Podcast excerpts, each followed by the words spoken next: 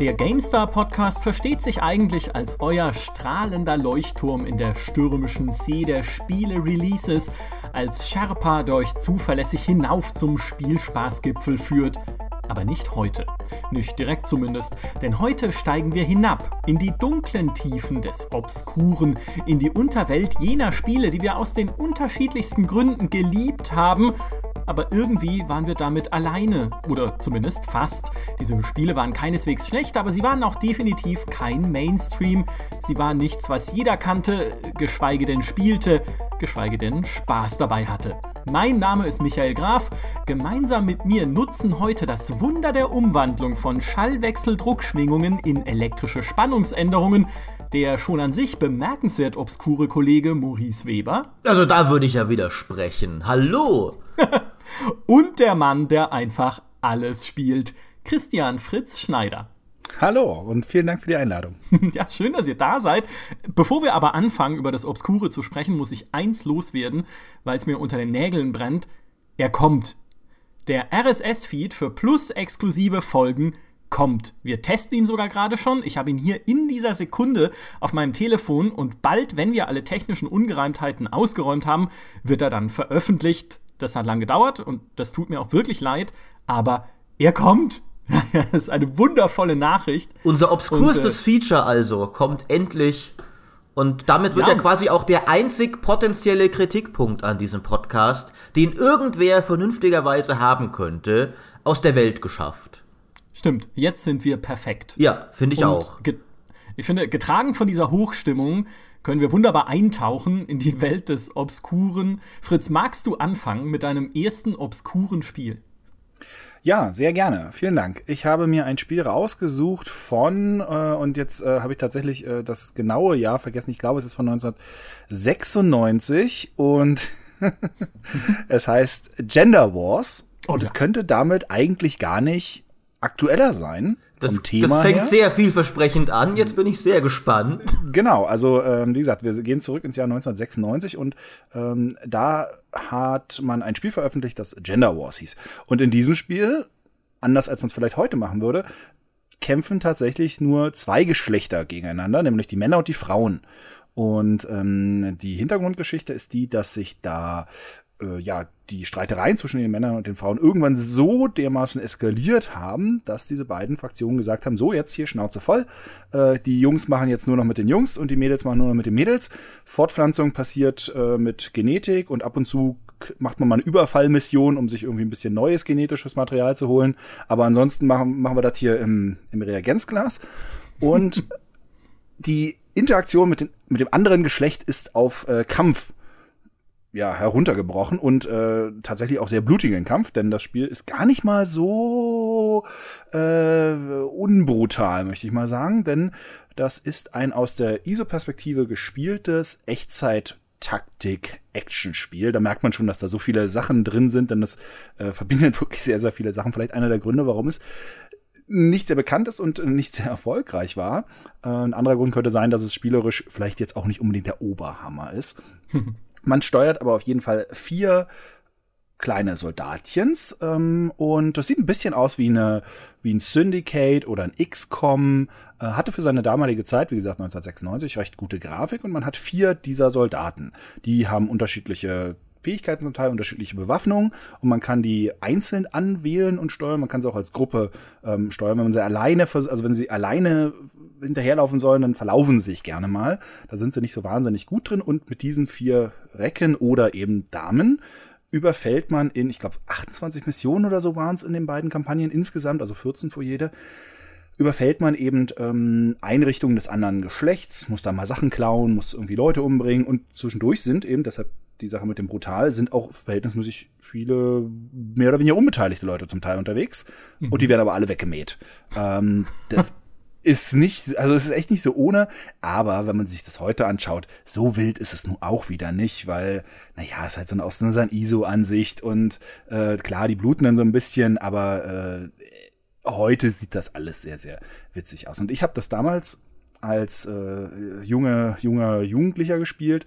Ich glaube nur die englische Fassung. Ich weiß nicht, ob es eine deutsche Fassung gibt. Ich weiß noch, dass ich inhaltlich gar nicht unbedingt so viel jetzt verstanden habe von den Mission Briefings, aber es war, glaube ich, auch noch so eine Zeit, wo man so eine Sachen dann einfach übersprungen hat, weil, pf, mein Gott, interessiert mich an der Stelle nicht.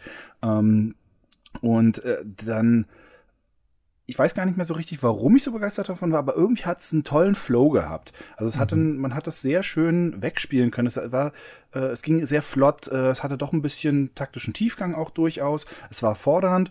Ähm, es war durchaus abwechslungsreich. Und eine Sache, die mir ja aus den Spielen der 90er Jahre sowieso immer guter in Erinnerung geblieben ist, ist ein gewisser Motivationsfaktor, den es heute eher seltener in diesen Spielen gibt, nämlich, dass am Ende von so einer Mission oder am Anfang von Missionen kamen Rendersequenzen, also wie bei hm. Command Conquer. Also man wurde quasi belohnt äh, mit einer Rendersequenz. Und das finde ich immer toll. Deshalb habe ich auch Halo Wars geliebt, auch wenn das äh, äh, auch sonst ein tolles Spiel war. Aber ich liebe das von, von irgendwie Rendersequenzen belohnt zu werden, nachdem ich irgendwie fleißig war und eine Mission erfüllt habe. Und diese Rendersequenzen waren natürlich auch ein bisschen humoristisch angelegt, weil es ja eine Satire natürlich war, das ganze Spiel. Ähm, die waren ein bisschen vom Stil her wie die Rendersequenzen aus dem ersten Set, oh, falls ja. sich daran noch jemand erinnern kann. Natürlich oder auch so aus dem ersten Worms, also von der, sowohl von der Qualität als auch vom Stil. Die Männer waren natürlich äh, äh, äh, Dumpfbacken, die irgendwie sich mehr mit Bier trinken und also mehr für Bier begeistern konnten, als irgendwie von A nach B zu denken.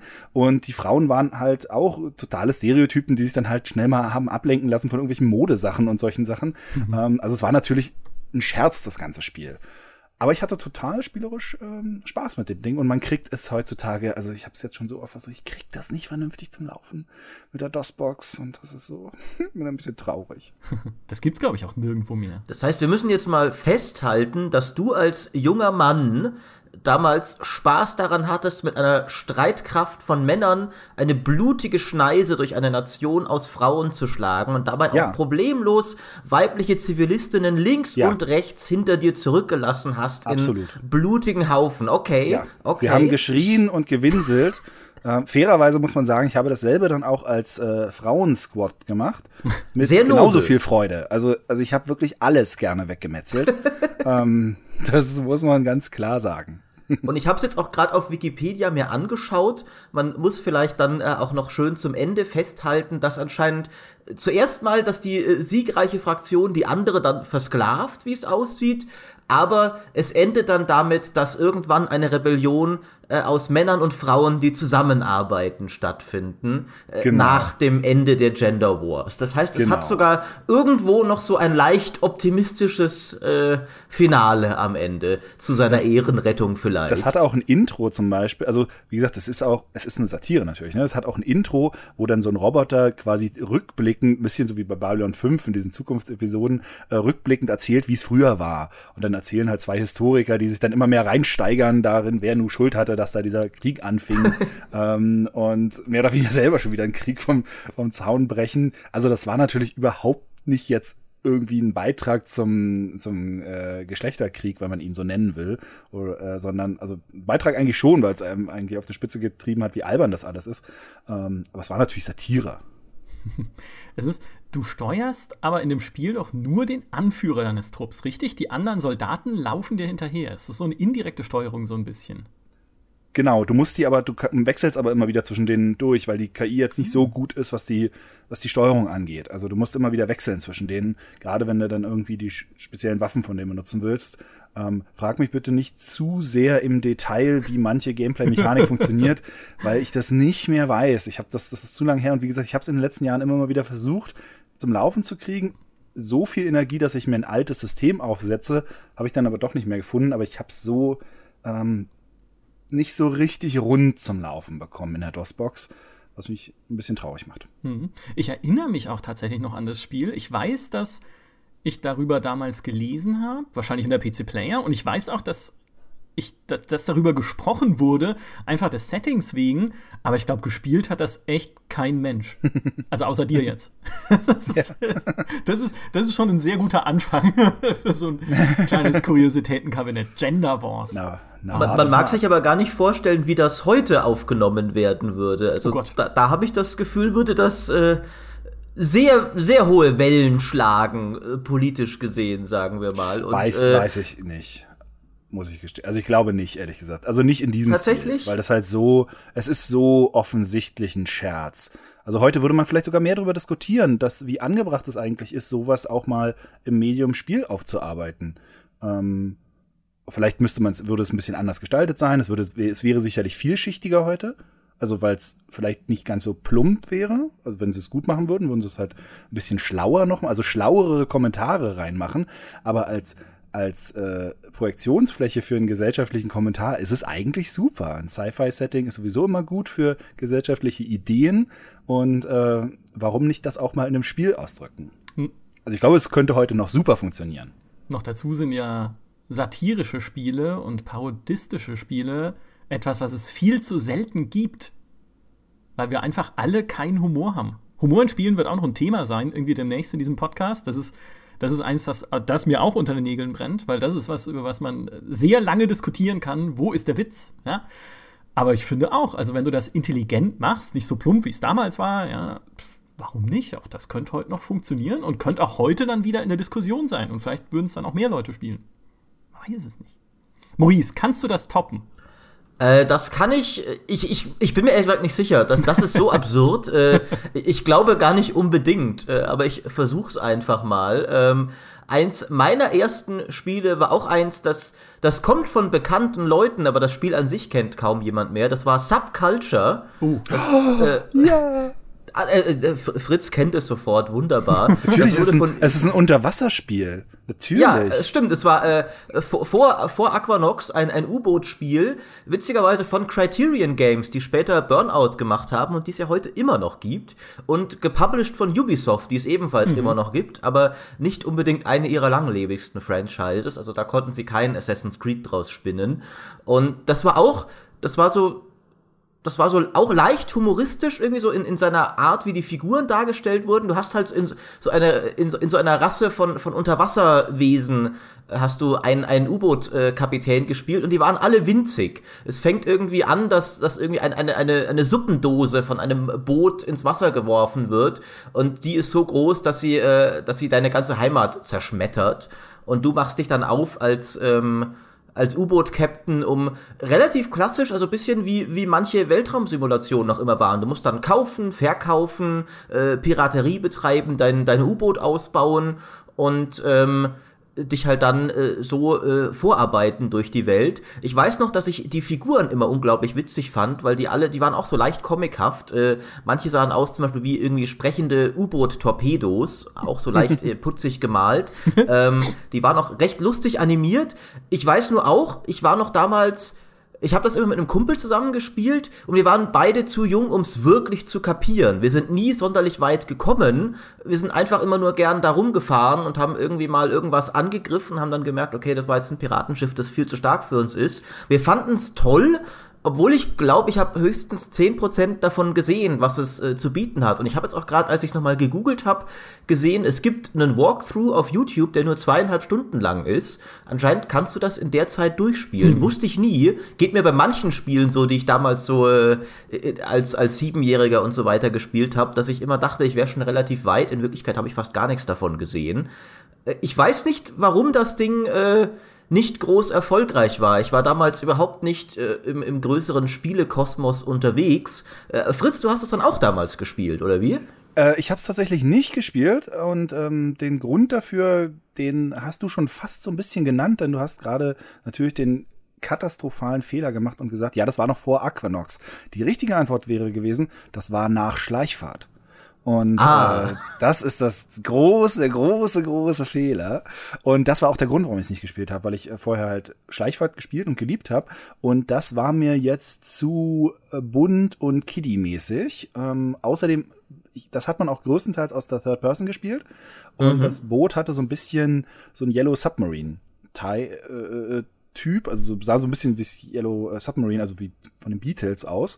Und den Film mag ich zwar sehr, sehr gerne, aber es war mir ein bisschen zu verspielt äh, und ein bisschen zu niedlich. Und ich war, äh, ich war jung und, und wie junge Leute oft so sind, natürlich gewissen äh, spielerischen Richtungen gegenüber intolerant äh, und habe gesagt, nee, also das ist mir zu bunt, mag ich nicht, gehe ich, äh, geh ich weiter.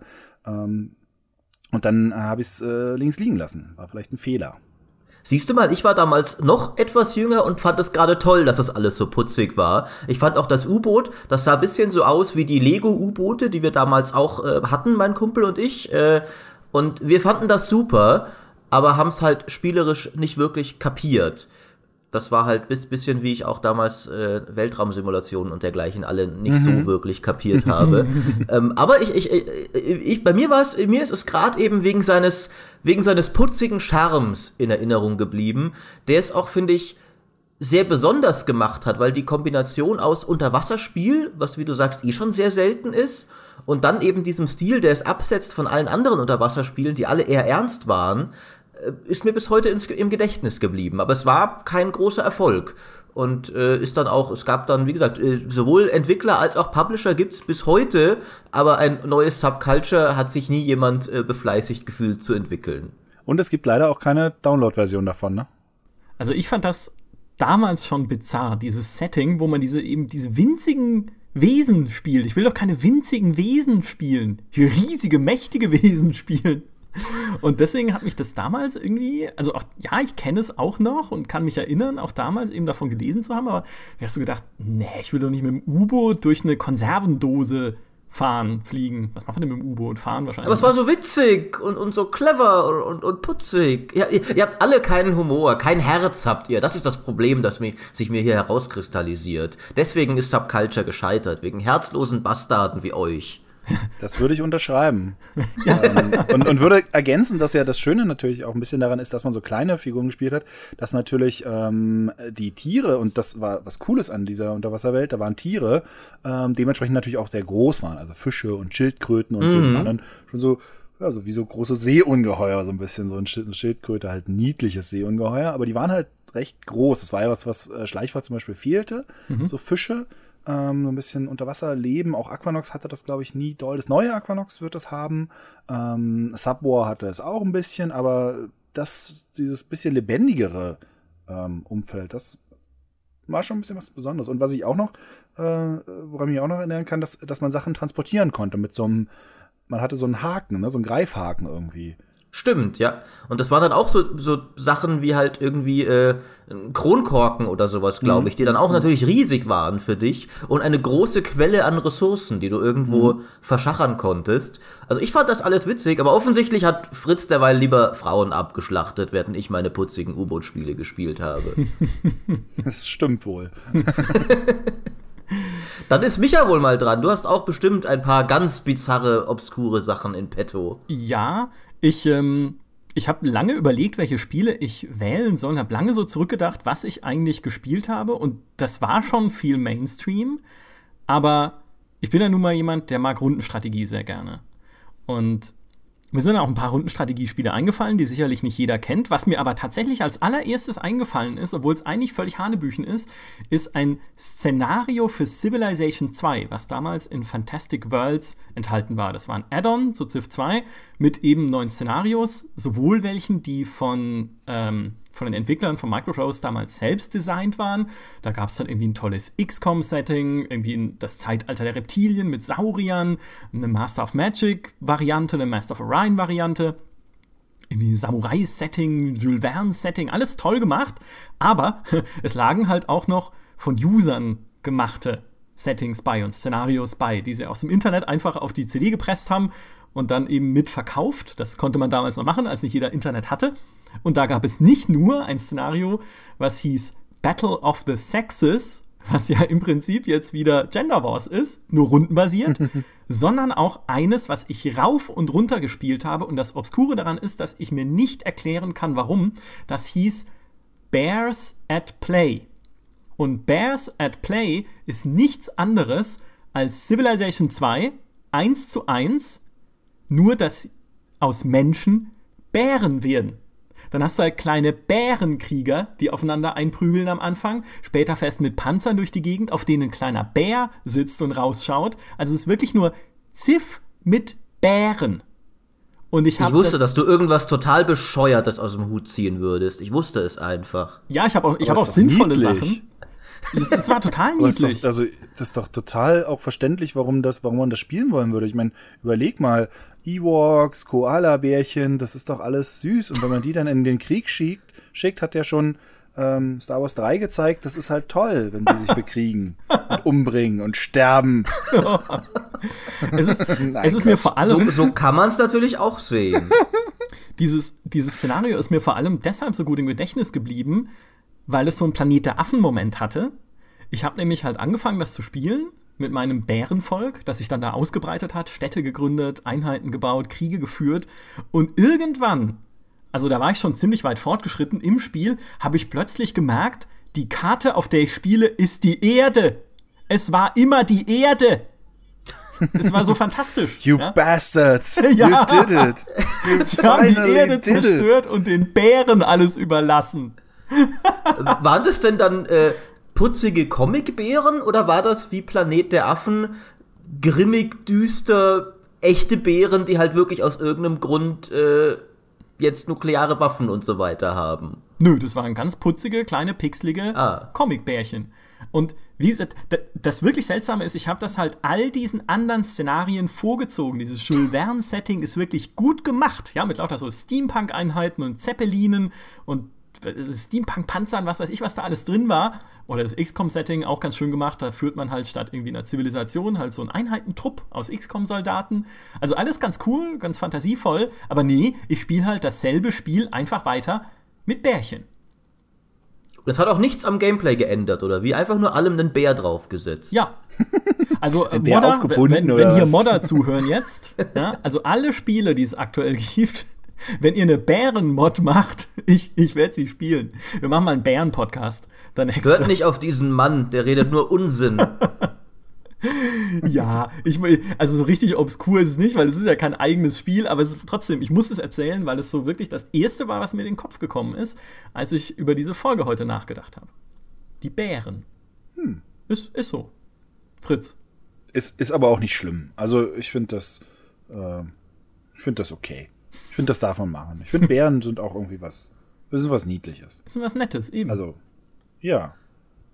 Jetzt, jetzt hat doch mal irgendwer hier ein seriöses Spiel am Start, bitte. Wir haben jetzt hier äh, Gender Wars, Bärenkriege und, und kleine U-Boot-Miniaturmenschen. Fritz, du hast doch bestimmt auch irgendein unglaublich ernstzunehmendes, seriöses, obskures Spiel. Ähm, ja, ich hätte zwei zur Auswahl. Und die sind tats tatsächlich beide eher äh, düster gehalten. Also da gibt's dann nicht mehr viel zu lachen. Und ihr dürft, Wunderbar. Euch, jetzt, ihr dürft euch jetzt aussuchen, ob ihr ähm, lieber ins Jahr 1997 zurückgehen wollt oder auf äh, Michas Schreibtisch. Was?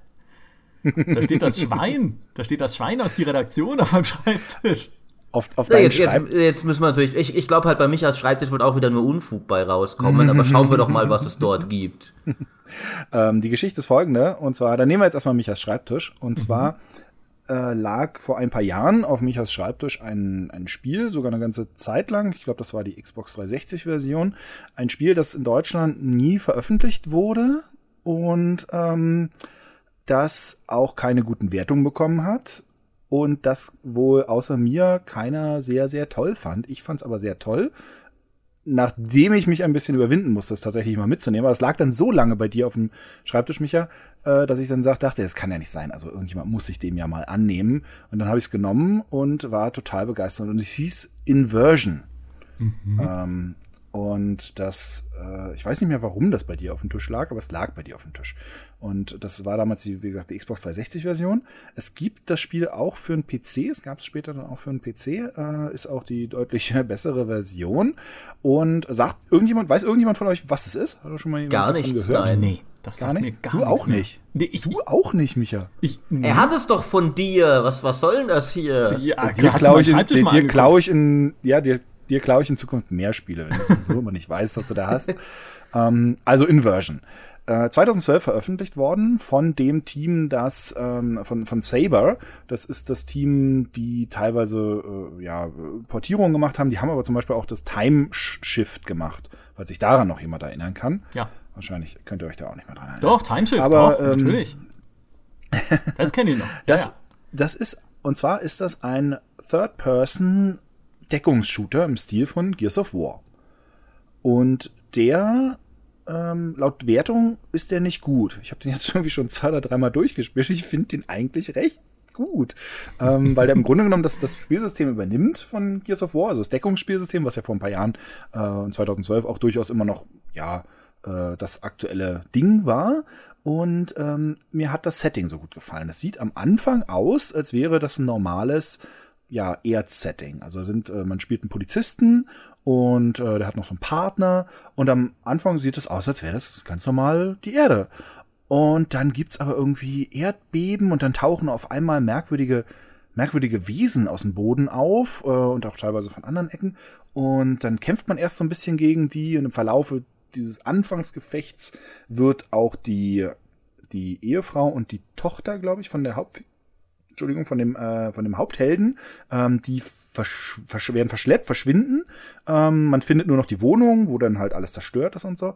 Und man macht sich dann halt auf in den Kampf gegen diese, ja, sind es Invasoren, sind es irgendwie Aliens, sind, sind, sie sehen schon aus wie Menschen, aber sie sehen aus, als würden sie aus einem Mad Max-Film kommen.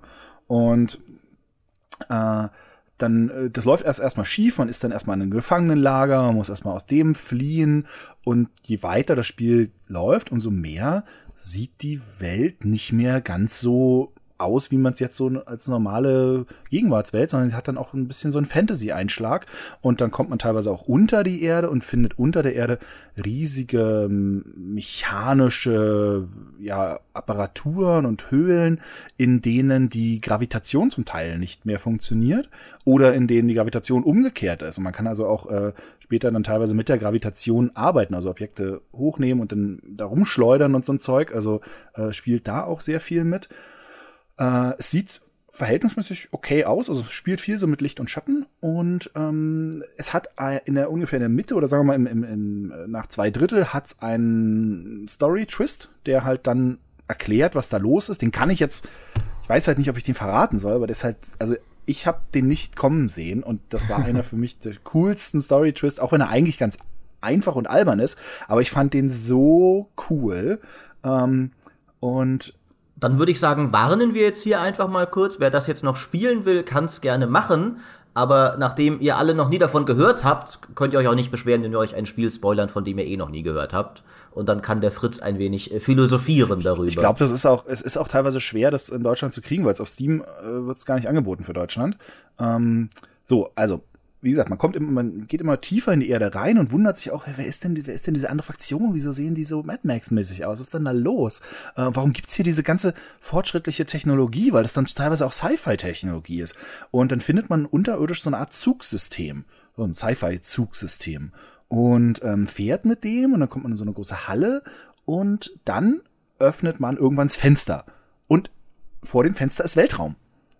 Und das ist halt, also ich habe das nicht kommen sehen. Ich habe das mhm. nicht erwartet, dass das die Lösung sein könnte. Stellt sich heraus, man ist auf einer gigantischen Raumstation, die in äh, mehrere Habitate aufgeteilt ist. Riesige Habitate. Ähm, es gibt auch irgendwie scheinbar eine, eine Alien-Rasse, die das alles irgendwann mal gebaut hat ähm, da gibt's auch, die haben auch immer noch Maschinen, die für sie arbeiten, aber ich glaube, von diesen Aliens selber weiß man gar nicht genau, ob die, ob die weg sind oder was mit denen los ist, keine Ahnung. Ähm, es gibt zwar noch ihre Roboter, aber die Aliens selber, glaube ich, sieht man gar nicht. Und dann stellt sich halt heraus, diese Mad Max-Typen, die kommen aus einem anderen Habitat und haben quasi, haben sich quasi in die Erde gebuddelt. Deshalb auch diese Gravitationsplatten. Deshalb kann man die Gravitation auch aufheben, weil das halt alles künstliche Gravitation ist, die da gebaut ist. Und ähm, und die haben sich, die haben quasi dieses System teilweise erobert und fahren mit diesen Zügen jetzt in andere Habitate. Hm. Und die Kamera geht dann halt so raus und man sieht, dass das so eine riesengroße, ähm, ja, wie so eine Art Gefangenenraum oder Experimentraumstation ist aber die Dimensionen sind halt gigantisch und das fand ich so cool, weil ich mag das halt, wenn so eine Überraschung kommt und ich habe sie einfach nicht kommen sehen. Also klar, man hätte sie, man könnte da bestimmt irgendwie drauf kommen, aber ich habe das gespielt und ich habe es so einfach nicht erwartet und fand es richtig, ähm, richtig cool. Äh, es gibt dann auch noch eine ganz böse Überraschung leider, äh, aber das äh, ist jetzt nur ein Detail. Und wie gesagt, das, das hat mir halt richtig gut gefallen und spielerisch fand ich es durchaus gut genug ähm, als dass mich diese Art von Setting dann so weit überzeugen konnte. Und diese Art von Spiel mag ich sowieso. Also ich spiele einfach gerne Third-Person-Deckungsshooter. Ähm, und das fand ich gut und würde es auch empfehlen. Es hat schlechte Wertungen gekriegt. Also ich glaube so 50, 60er Wertung. Mhm. Hättest du es mal testen sollen? Ja, wäre ich wahrscheinlich wieder so, ein, so, ein, so, ein, so eine Jubelwertung äh, gewesen, weil es gibt manchmal so Spiele, bei denen bin ich dann Feuer und Flamme. Also ähm, die haben dann irgendwie was, wo sie mich voll greifen und, und wo ich dann auch einfach mal über ein paar Schwächen hinwegsehen kann, weil sie mich irgendwie emotional mitnehmen. Und das hat mich tatsächlich emotional auch durchaus ähm, mitgenommen. Ich fand es auch spielerisch gut mit diesen, diesen Schwerkraftsachen, auch die Gegner geiles Design zum Teil, diese Mad Max-Typen und die Roboter, die dann zwischendurch noch so kommen. Ich fand das gut. Inversion heißt es. Mein Schreibtisch eine Schatzgrube sozusagen. Ja, ja. Das wusste ich ja. gar nicht. Solltest du mal selber vielleicht häufiger draufschauen, was ja. da so liegt. Das klingt ja wirklich cool. Die Wertungen, die es eingefahren hat, waren ja alle absolut mittelmäßig. Also immer 5 ja, von 10, 4 von 10, 6 von 10. Ja, ne? ja, ja. Aber so wie du es erzählst, klingt es tatsächlich nach Das ist ein bisschen, Kiste. das ist halt so ein bisschen, wenn man damit Spaß haben will, dann, dann, also wer damit Spaß hat mit diesem Spiel, der hat zum Beispiel wahrscheinlich auch mit solchen Spielen wie dem, wie hieß denn dieses Rocketeer-Spiel, ähm, von was Atari damals gepublished hat, äh, wo du auch in so eine andere Dimension geflogen bist, was auch seine Schwächen hatte, aber irgendwie vom Setting geil war, wo du so einen Raketenrucksack hattest. Äh. Auch ein Deckungsshooter, ähm, wo du dann, das, das kennt ihr auf jeden Fall. Also, weil das, also das das müsst ihr kennen. Äh, das finden kommt, wir Leute. raus. Sind wir gleich beim nächsten obskuren Spiel, das nur Fritz kennt? Nein, das, das, das, äh, das kennt ihr. Das war, wie gesagt, Atari. Dark Void. Ah, okay, ja, vom Namen kommt schon. Ah, ja. kommt schon. Dark, Dark Void. Da sieht man, sieht der Typ aus wie ein, wie ein Rocketeer, ist auch ein Third-Person-Shooter. Man hat einen Rucksack, man fliegt in eine andere Dimension, spielt, hat kurz, ich glaube, kurz vor dem Zweiten Weltkrieg. Ähm, und dann hat man so einen Rucksack-Pack äh, und kann halt rumfliegen damit, aber man kann damit auch am Boden kämpfen. Und es hatte auch ganz, ganz viele Schwächen, aber das hat ein geiles Setting gehabt und irgendwie eine, eine, eine coole, so, so coole Sci-Fi-Idee. Ich mag diese Art von Geschichten einfach. Und dann kann ich den vier Spielen wahnsinnig viel verzeihen. ähm, und wer, wer mit diesem Spiel Spaß hatte, der wird mit Inversion auch Spaß haben. So. Als kleiner Gradmesser übrigens, wie obskur Inversion ist, wenn du auf der englischen Wikipedia Inversion oben rechts eingibst, dann schlägt es dir haufenweise Themenfelder mit diesem Wort vor und das Videogame ist das vorletzte. Darüber stehen noch Dinge wie Inversion aus der Meteorolo Meteorologie, Inversion aus der Musik, Inversion sogar aus der evolutionären Biologie und der diskreten Mathematik was auch immer Inversion in Discrete Mathematics ist. Discrete ähm, Mathematik. Äh, selbst, selbst, selbst das steht noch äh, über, ähm, über dem Spiel. Äh, übrigens, tatsächlich ist anscheinend die Inversion in Discrete Mathematics einfach eine ganz normale Inversion, also eine Sequenz, äh, wo zwei ihrer Elemente außerhalb ihrer natürlichen Ordnung stehen. Also gar nicht so äh, kompliziert, wie es zu, zuerst vielleicht klingen mag. Ja, nee, Aber selbst gedacht, dieses ja. Phänomen, äh, dies, selbst diesem Phänomen billigt Wikipedia mehr Masseninteresse zu als diesem Spiel. Ja, ja spannend. Damit hat es wahrscheinlich recht. Also, ja. wie gesagt. Ich, ich habe mal, ich habe vor Jahren mal ein Let's Play dazu gemacht und äh, hat auch niemanden interessiert, aber ich fand, ich habe so einen Spaß daran gehabt. Aber ich mag diese Art von Spielen auch. Also äh, dann können wir vielleicht dein Let's Play äh, noch verlinken in dieser Folge, wenn es das noch irgendwo ja, gibt. Muss man, muss man und ich sucht einfach nach Inversion Gameplay, da findet das. Das ist das Zeug, Einzige, was es gibt. nee, nee, es gibt auch andere von, aber da, wer mal einen Eindruck davon haben will, da gibt es zig Videos von.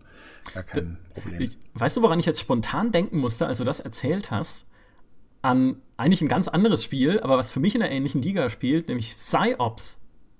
Das ist ein Spiel von 2004, ähm, in dem man so einen Psy-Krieger spielt. Das habe ich sogar getestet, glaube ich, damals. Aber das gab es doch nicht für einen PC, oder? Doch, doch, doch, doch. Doch, doch. Doch, doch. Echt? ich habe das immer nur als Konsolenspiel auf dem Schirm gehabt, weil deshalb habe ich es nämlich nie gespielt, weil ich ja. damals keine Konsole hatte. Ja, das hat auch kein Mensch auf dem PC da gespielt, glaube ich, aber das gab's. Ähm, Psyops the Mindgate äh, Conspiracy. Ja, genau. Genau, das genau. war gar nicht, glaube ich, schlecht. Das war gar nicht so schlecht, eben. Und vor allem war es halt cool, weil man so coole Fähigkeiten hatte. Du konntest halt mit diesem Psi-Soldaten, den du da gespielt hast, der am Anfang irgendwie seine, seine Fähigkeiten verliert und sie dann nach und nach wiederbekommt, konntest du dann halt so riesige Globen, so Steinkugeln auf Soldaten schmeißen. Mhm. Oder es mhm. gibt einen mhm. Bosskampf, wo man irgendwie mit Eisenbahnwaggons beschmissen wird und dann selber irgendwie Container zurückschmeißt. Und das ist einfach, das ist halt einfach cool. Also ich finde auch gerade wie bei Inversion, diese Gravitationsspielereien, ich finde, sowas wertet ein Spiel dann immer schon mal ein Stückchen auf, wenn du einfach so cooles Zeug da machen kannst. Ich, ich glaube, die, die Story von Psyops war halt ziemlicher Mist. Also sie war schon mhm. relativ komplex, aber eigentlich nichts, was man irgendwie, was, was man in Erinnerung behält. Aber es ist einfach, einfach mit coolen Fähigkeiten. Du konntest auch Gegner irgendwie Gedanken kontrollieren und mit ihnen dann irgendwelchen Unsinn anstellen oder von irgendwelchen Ab in irgendwelche Abgründe hüpfen oder sowas. Also ach, gerade immer so Gedankenkraftspiele, das mag ich einfach. Das, das, ist, das ist cool. Aber es ist im Prinzip gar keins der Spiele, die ich jetzt vorbereitet hatte. Ist mir nur jetzt spontan eingefallen, als du davon erzählt hast. Wisst ihr übrigens, was ein bisschen ärgerlich ist bei dem ganzen Thema? Eigentlich wäre das ein Podcast, den man zu einem Videopodcast machen müsste. Weil da, einfach um das mal zu zeigen, äh, was das alles so ist. Und das im Zeitalter von YouTube gibt's ja zum Glück von fast allen Sachen auch so halbwegs okayes Gameplay irgendwo äh, obskur zu finden. Das stimmt, aber wir lehnen Video ab im GameStar Podcast. Das ist, das ist wie, bei, wie, wie Gender es, wir, wir, gehen ja noch weiter. Wir, wir, stellen ja auch noch ganz bewusst lauter Spiele vor, die du nicht mal irgendwie kriegen kannst. Ja. Die es nicht auf GOG gibt, ja. die man nicht mehr in der DOS-Box zum Laufen kriegt, die man nirgends mehr findet. Aber ja, so sind wir halt. Arschlöcher. ja, dann mach mal weiter. Ja, ich habe jetzt sogar eins, das es auf GOG gibt. Äh, das heißt, ich, ich breche hier unseren, äh, unsere Strähne. Und zwar, ähm, ich wusste damals nicht mal, wie diese Spiele heißen. Ich weiß auch nicht mehr, wo ich sie her hatte genau.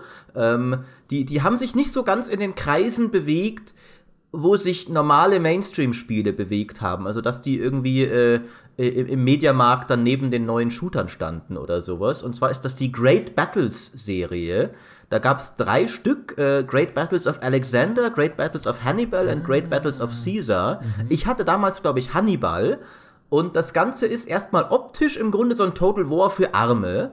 Das ist, äh, hat auch diese großen Schlachten, ähnlich eben wie in einem Total War, nicht ganz so groß, aber und komplett in 2D und Hexfeld-Runden basiert. Das heißt, du hast, siehst äh, von oben in so einer recht sterilen ISO-Perspektive auch deine Streitkräfte und bewegst dann rundenweise, das sind so Divisionen, bewegst dann rundenweise deine, deine römischen Speerträger, deine Kriegselefanten und so weiter und so fort. Und hast aber richtig komplexe Spielmechaniken. Also das war wirklich, das war, das sah sehr steril aus, teilweise wirklich mehr wie so ein, Programm als wie ein Spiel in, in der Art, wie es gemacht war. Aber ich habe das, ich fand die damals richtig toll. Die waren auch lustigerweise, ich, ich habe damals gerne auch äh, solche Schlachten auf äh, riesige Planrollen, die ich aus den Büros meiner Eltern geklaut habe, gezeichnet. Äh, die sahen auch nicht toll aus, aber die sahen ungefähr so aus, wie was, was ich in diesem Spiel dann spielen konnte. Und das fand ich wunderbar. Und äh, das ist, die, die gibt es eben auf GOG, sind aber, zählen anscheinend nicht zu diesen Oldschool-Klassikern, die irgendwie wirklich jeder kennt. Also ich glaube, das hat da irgendwie, wie viele Bewertungen hat es hier auf GOG? 80 oder sowas, glaube ich. Ich weiß es gar nicht. Mhm. Ähm, ich wusste bis dann gar nicht, bevor ich für diese Folge nachgeschaut habe, dass es die dort gibt. Und wie gesagt, ich hatte auch nicht mehr im Kopf, wie genau die heißen. Ich musste da so ein bisschen Old Game Hannibal Battles Rome oder sowas suchen, bis ich das gefunden habe. Aber ich habe die damals echt gerne gemocht. Ja, ich bin sprachlos. Ich glaube, die hätten dir auch gefallen, Micha, äh, dass, äh, der du ja auch irgendwelche uralten, komischen Rundenstrategiespiele magst. Das war halt ein, ein rundenbasiertes Total War, mehr oder weniger, wenn auch ohne den eigentlichen Rundenpart von Total War. Es gab keine Weltkarte. Die waren auch relativ klein, diese Spiele. Also es gab, du hast halt ein paar historische Schlachten nachgespielt und musstest dann auch so ein bisschen immer so zeig mal, dass du es jetzt hier besser machen kannst als, als die Römer, die hier von Hannibal trotz riesiger Überlegenheit plattgewalzt wurden. Jetzt kannst du mal beweisen, dass du da dich besser geschlagen hättest. Hm, es ist halt im Prinzip ein Wargame, aber nicht in einem Setting, an das man zuerst mal denkt bei einem Wargame, also Weltkrieg oder sowas, sondern halt in so einem historischen Setting. Ich kann mir schon gut vorstellen, dass es echt gut funktioniert, gerade wenn man eben eine komplexe Spielmechanik hat. Warum nicht? Das ist ja genau das, was so ein Wargame auszeichnet. Einfach, dass du dich sehr in so Details reinfrickeln kannst, sehr viel taktieren kannst mit Zahlen, ne? was, was wirkt wogegen, wie stark, in welcher Situation und Kombination. Und ich kann mir die Faszination da schon ganz gut vorstellen. Gespielt habe ich es tatsächlich nie. Anscheinend basiert es tatsächlich auf einem Brettspiel, ähm, die Great Battles of History Brettspielserie. Ähm, Wer kennt sie nicht? Aber wer kennt sie nicht, richtig? äh, hatte ich auch damals keine Ahnung von. Äh, da, da, was sich allgemein dadurch zieht, durch Spiele, die ich heute präsentiere, dass ich die oft gespielt habe zu einer Zeit, als ich schlichtweg noch zu jung war, um groß eine Ahnung von irgendeinem Umfeld zu haben, das diese Spiele umgeben hat. Also ihren Kontext kannte ich nie wirklich. Aber in den Great Battles habe ich mich zumindest besser geschlagen als in Subculture. Wahrscheinlich, weil mir äh, sonderbare isometrische Strategiespiele einfach von meiner Natur aus damals schon mehr gelegen haben als äh, 3D-U-Boot-Actionspiele.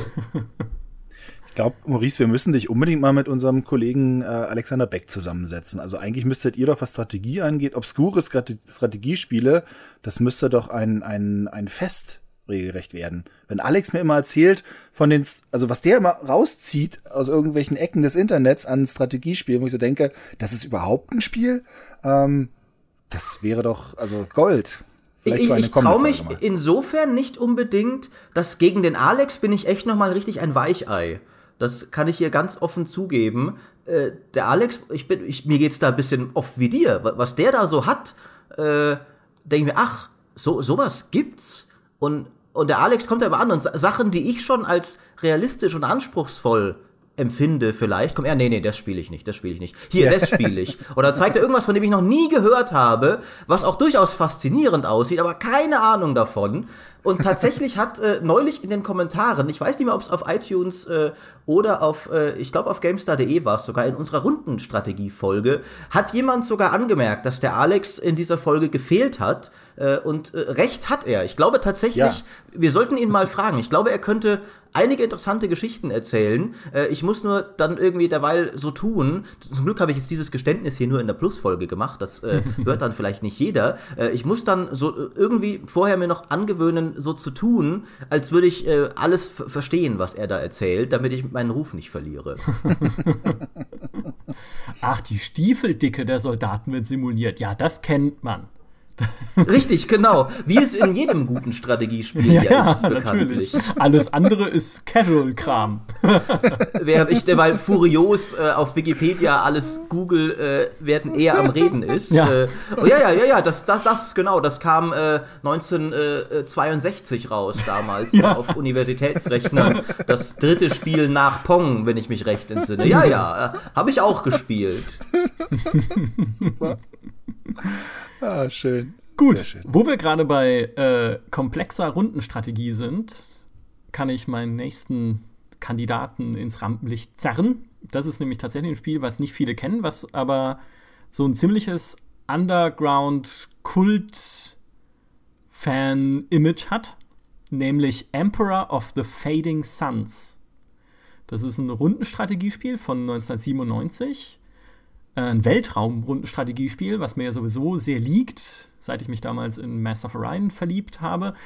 Und eigentlich ging das damals komplett an mir vorbei. Also, das, ich fand, das sah halt scheußlich aus, es, es sah irgendwie nicht, nicht spannend aus, es war, war nichts Besonderes irgendwie, oder es sah zumindest nicht so aus, als heißt was Besonderes.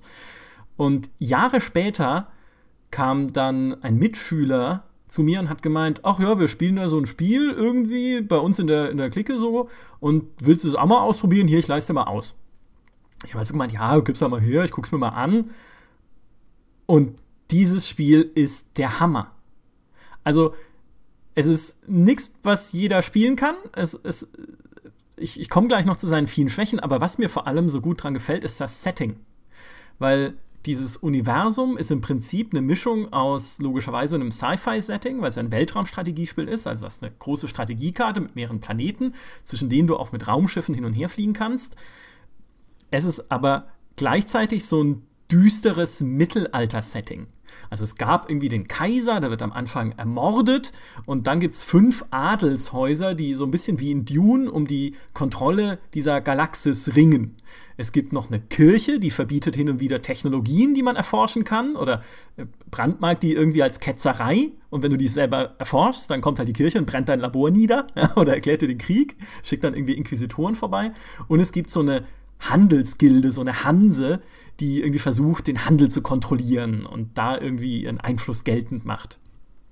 Und all diese Fraktionen ringen um quasi eben Einfluss in diesem Universum und um Macht auf dem Hauptplaneten, der passenderweise Byzantinum II heißt, also wie das alte Byzanz, ne, so ein zerfallendes Kaiserreich.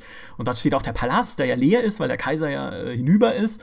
Aber alle zehn Runden wird gewählt und zwar ein Regent, der halt dann in diesen Palast einziehen darf. Der darf sich, wenn er stark genug ist, dann auch selber zum Kaiser krönen. Das passiert dann aber erst sehr viel später.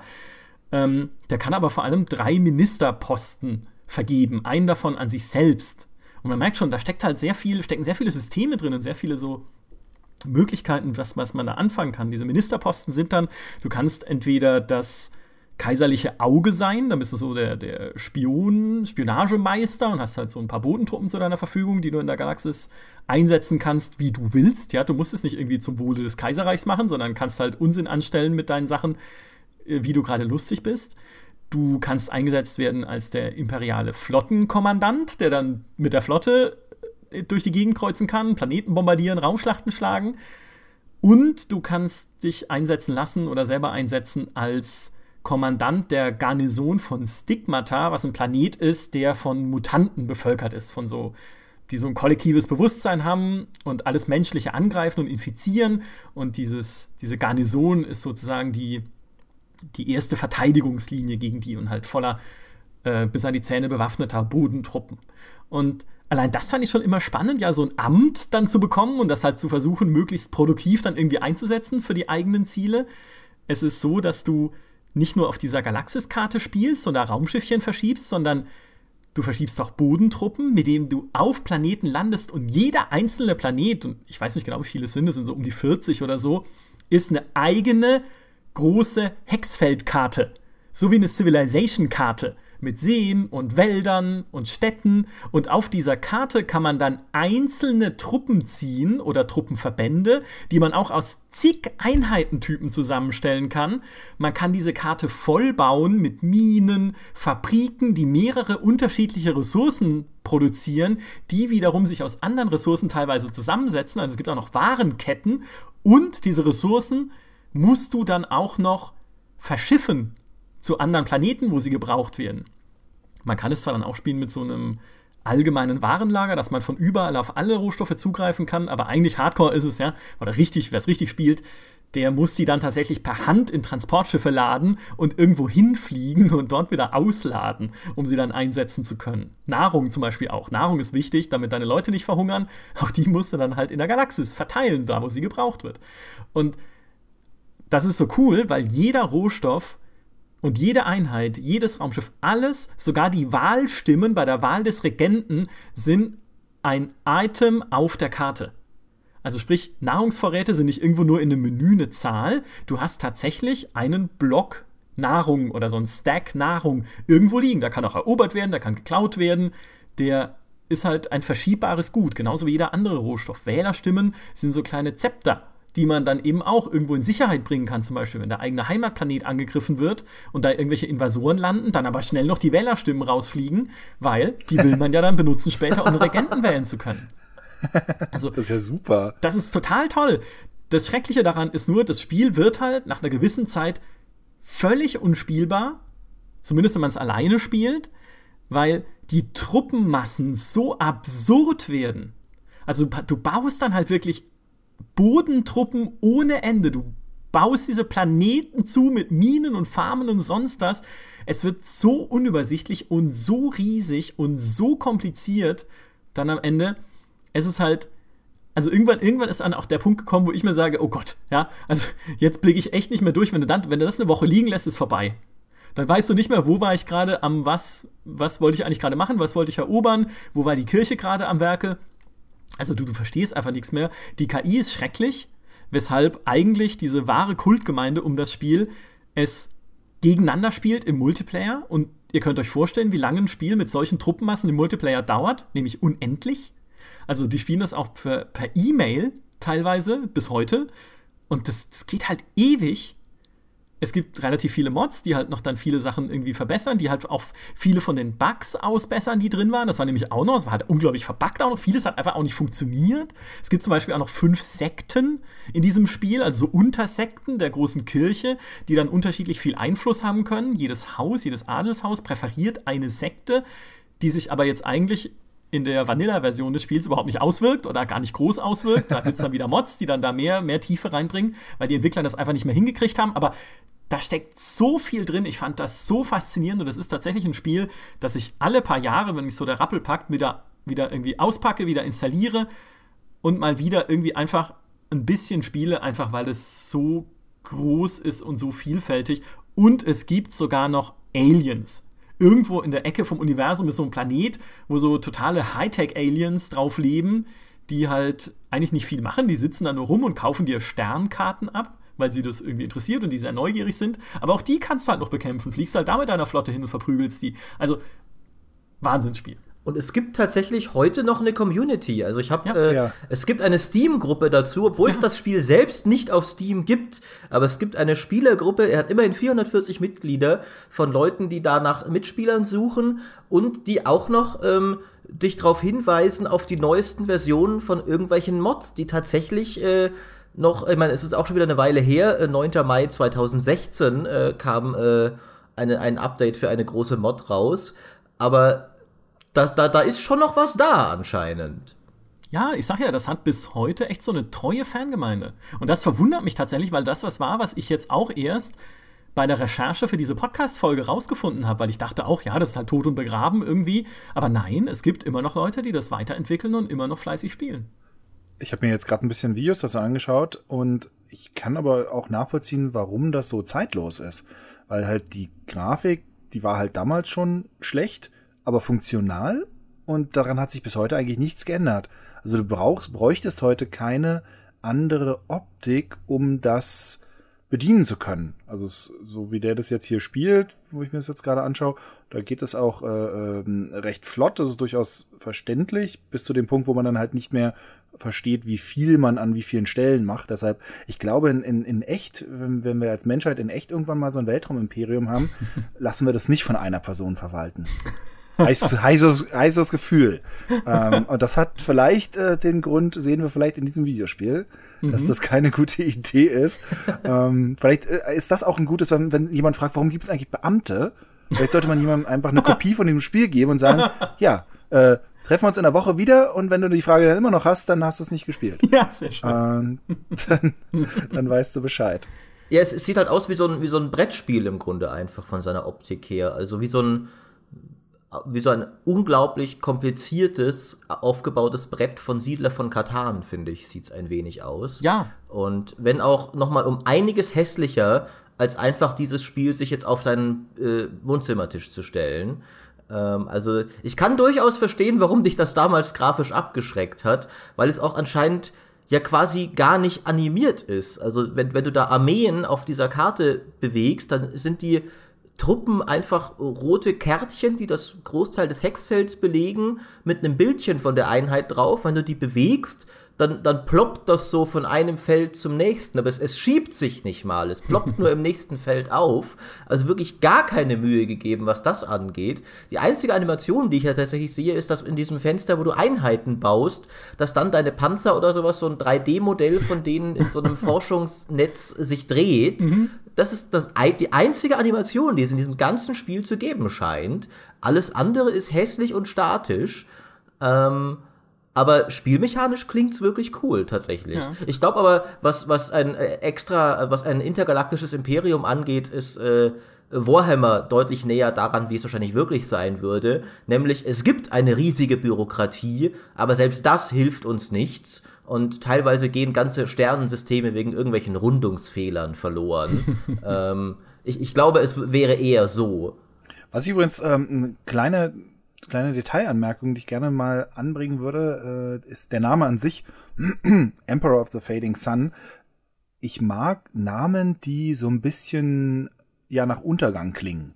Ich finde, das ist irgendwie für Spielenamen immer gut. Also ich mag, finde diesen, finde ich finde das auch schon allein, dass es auch so ein langer Name ist, irgendwie so ein, also das hat sofort dieses The Pending Doom mhm. ähm, Gefühl mhm. drin. Das mag ich total, weil das, ich habe im ersten Moment gedacht, okay, Emperor of the, uh, of the Fading Sun, ähm, und da, als du dann auch sagtest Weltraum, ist mir natürlich sofort House of the Dying Sun äh, ja. ähm, eingefallen, was ja auch so ein, so ein Untergangs, also so ein, so ein, ja, äh, so eine ständige Bedrohungssituation hat und so ein ständiges so von wegen, naja, da vorne ist aber der Abgrund und dahinter kommt dann nur noch die unendliche Leere des Alls, in der wir alle vergehen werden.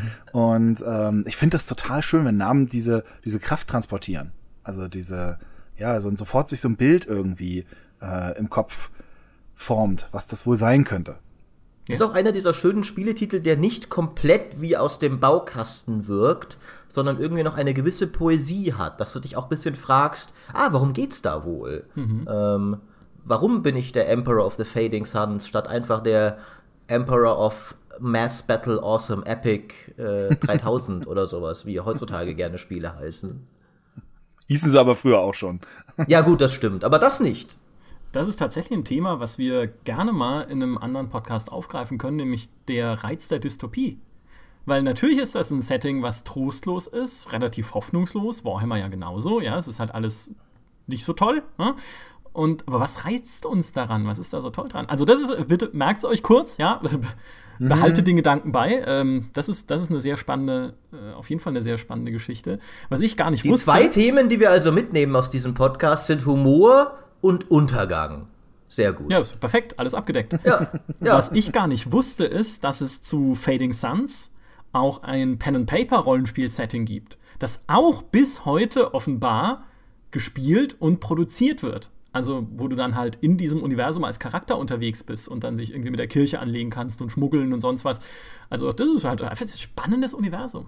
Ich fand das super wir haben ja jeder noch ein Spiel, die müssen wir jetzt ein bisschen im Kurzdurchlauf machen, denn äh, eigentlich äh, sind wir schon äh, bald über unserer normalen Zeit von ungefähr einer Stunde. Aber wir wollen natürlich jetzt hier nicht rausgehen, bevor wir nicht unsere letzten Kleinode auch noch präsentiert haben. Und äh, Fritz, äh, du hattest noch eins aus dem Jahr 1997, hast du gesagt.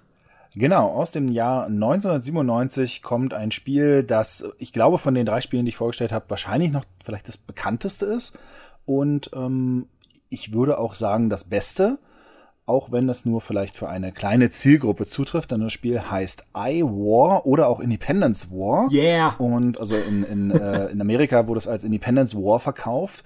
Und äh, wir bleiben gleich im Weltraum, denn das ist ein Weltraum-Action-Spiel, also Weltraum-Action-Simulation. Ähm, wobei man auch schon sagen könnte, das geht tatsächlich mehr in Richtung Simulation, denn es hat ähm, halbwegs korrekte Physik. Also wenn man da in eine Richtung fliegt, dann muss man schon erstmal eine ganze Weile in die andere Richtung den Antrieb anschmeißen, bevor man zum Stillstand kommt. Ähm, was auch eine Besonderheit des Spiels war, denn da ist, sind Kämpfe ganz oft so gelaufen, dass man aneinander vorbeigedüst ist in wahnsinnigen Geschwindigkeiten. Da musste man sich sehr umgewöhnen. Und ähm, das ist von einer Firma, die sich auch mit diesem ganzen Genre ganz gut auskennt, nämlich äh, von Particle Systems. Die hatten vorher ähm, Subwar gemacht, was ein, ein Untersee, ähm, Sci-Fi-Untersee-Kampfspiel war, also ein, so ein, ein U-Boot-Kampfspiel, das allerdings äh, in der Zukunft spielte. Man hatte also eher so Jäger. War so ein bisschen wie, wie Sequest im Grunde genommen, äh, aber auch mit Torpedos. Also man hatte nicht wie bei Schleichfahrt Projektilwaffen, sondern eher Torpedos. War auch sehr, sehr cool. Gibt's auch äh, bei GOG. Äh, iWar gibt's auch bei GOG und es gab danach dann nochmal Nachfolger iWar 2. Das war ein bisschen anders. Das war mehr so auf Handel äh, ausgelegt und ein bisschen mehr spielerische Freiheit. iWar 1 war ein ähm, von A nach B Spiel, nämlich eine Mission nach der nächsten, obwohl, je nachdem, wie man sich ähm, teilweise entschieden hat und teilweise, wie man auch, ja, wie gut man war, es durchaus äh, Abspaltungen gab. Also man konnte, es gab verschiedene Wege, die die Kampagne einschlagen konnte, aber im Grunde genommen war es eine geradlinige Kampagne. Man hatte jetzt also nicht ein offenes Weltall. Das war zwar mal geplant, aber das haben sie nicht geschafft. Deshalb sind im Spiel auch immer noch Überreste davon zu finden. Also das die Umgebungen im Weltall, man springt von einem System zum nächsten, wirken viel größer und äh, sehen immer so aus, als hätte man viel mehr Freiheit, als man tatsächlich hat, weil es ursprünglich mal so gedacht war, dass man sich da mehr frei bewegen darf. Und ähm, das Auffälligste natürlich neben dieser Physik äh, war sicherlich das Intro erstmal. Das Spiel ging nämlich los mit einem, einem 14 Minuten langem Render-Intro. Und das war halt damals der absolute Wahnsinn. Es ist auch heute immer noch cool. Es ist äh, eine spannende Geschichte und das ist cool gemacht, sieht super aus. Und zwar äh, steuert man in diesem Spiel keine kleinen Raumjäger, sondern so mittelgroße Korvetten. Also eher so, ja, Schlachtkreuzer, ähm, dementsprechend hat man auch eine Crew mit mehreren Leuten, kann also man verschiedene äh, Pulte gehen, ähm, kann auch äh, dann Systeme reparieren, Energieverteilung und solche Sachen ähm, ändern. Und in diesem Render-Intro wird dieses Setting erstmal etabliert. Denn das Setting ist ein bisschen so wie bei The Expanse jetzt, dass es die Erde gibt mit einer äh, starken äh, Navy ähm, von der Erde Äh, mit, die haben auch verschiedene Systeme unter ihrer Kontrolle, aber es gibt auch noch die Unabhängigkeitsarmee mehr oder weniger. Und das sind in diesem Spiel ähm, die Bösen, also gegen die kämpft man. Äh, auch wenn das ganze Independence War heißt, würde man ja denken, man würde vielleicht auf deren Seite kämpfen, tut man aber nicht. Äh, man kämpft auf der Seite der Erde.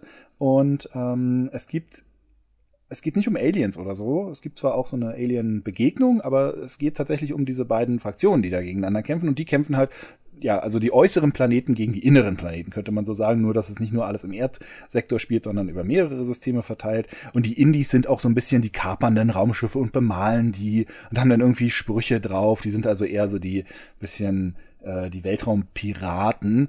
Äh, es gab dann später auch noch ein Add-on Defiance hieß das. Und da hat man dann tatsächlich auf der Seite der äh, Rebellen gespielt.